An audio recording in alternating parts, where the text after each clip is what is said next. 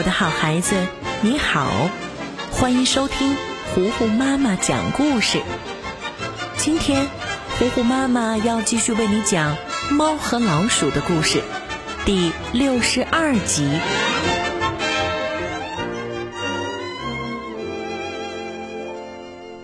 诡异的配乐响了起来，看来是谁又起了坏心眼儿了？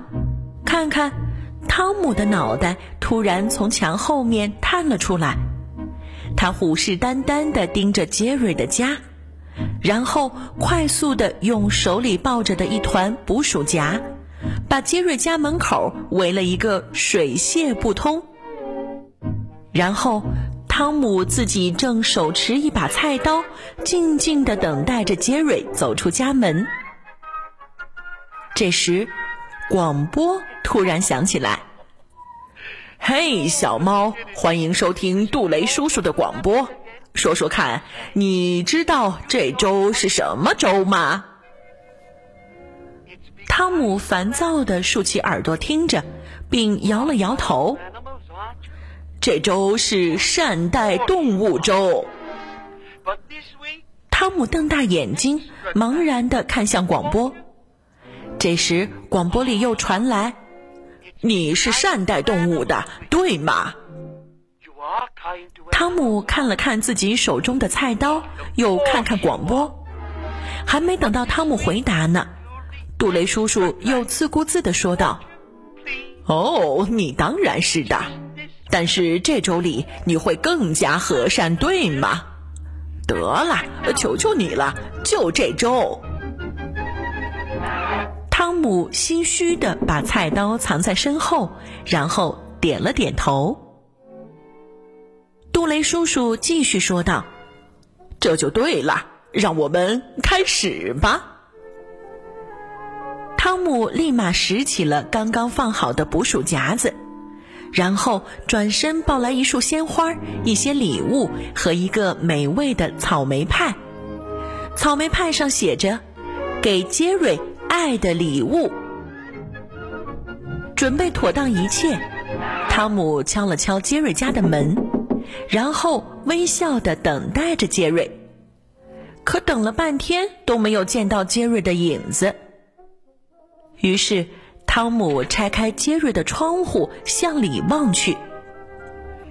杰瑞家里安安静静，原来他出门去了。桌子上的日记本引起了汤姆的注意。汤姆伸手拿过杰瑞的日记本，然后看四下无人，便翻阅起来。他翻到一篇，静静的看着，上面写着。四月五日，星期日，汤姆和我打高尔夫球，和往常一样，他没有带球座，所以还得我来当。一开始他，因为杰瑞的日记本，汤姆也陷入回忆之中。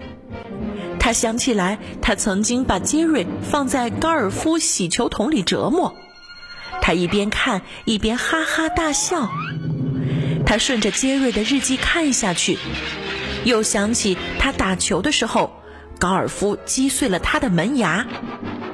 看到这儿的汤姆有点生气，然后跳过了这篇，准备看下一篇。第二篇上面写着：“五月十二日，星期四，今日侥幸脱险。人常说，好奇心要了老猫的命。”这一次却要了老鼠的命。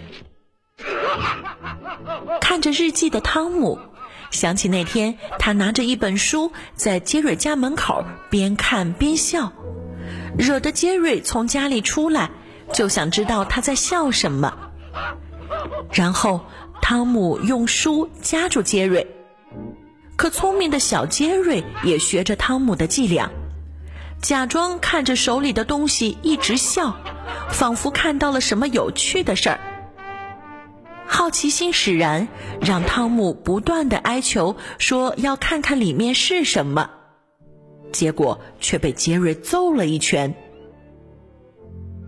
看到这儿的汤姆更生气了，他继续翻阅着。第三篇。六月十三日，星期一。我今天给汤姆准备了一些惊喜，他却认为只是意外，像以往一样，他追着我。汤姆想起来，那天他被杰瑞夹在窗户上，还一头栽进洗碗池的经历，汤姆都要气炸了。他一脚踢飞了给杰瑞准备的礼物，却迟迟没有踢飞草莓派。他回头看看手里的日记，决定再看一篇。上面写道：“七月十六日，星期六，今日大放烟火。当汤姆点了个炮仗扔向我的时候，有事发生了。”汤姆回忆起那天。他想用炮仗炸杰瑞，反而自己被炸飞的糗事儿，他实在忍不住了，于是他把杰瑞的日记本撕了个粉碎。正巧这个时候，小杰瑞外出回来了，他看见了草莓派，开心的跑过去，问汤姆：“这是给我的吗？”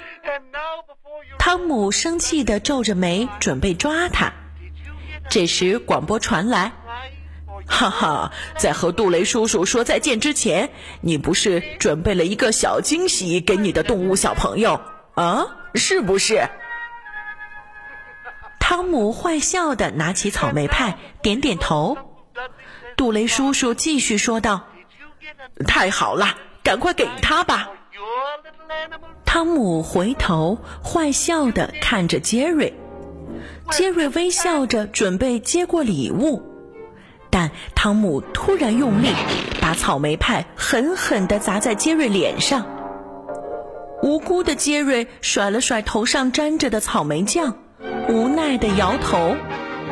他现在哪里会知道，汤姆偷看了他的日记本呢？猫和老鼠第六十二集。今天就为你讲到这里啦，我的好孩子，我是最会讲故事的糊糊妈妈。如果你喜欢我讲的故事，记得要推荐给你的小伙伴们，同时还可以添加糊糊妈妈的微信公众号“糊糊妈妈讲故事”，这样你就可以在微信上跟虎虎妈妈聊天啦。好啦，今天就到这儿吧。猫和老鼠的故事，敬请期待下一集。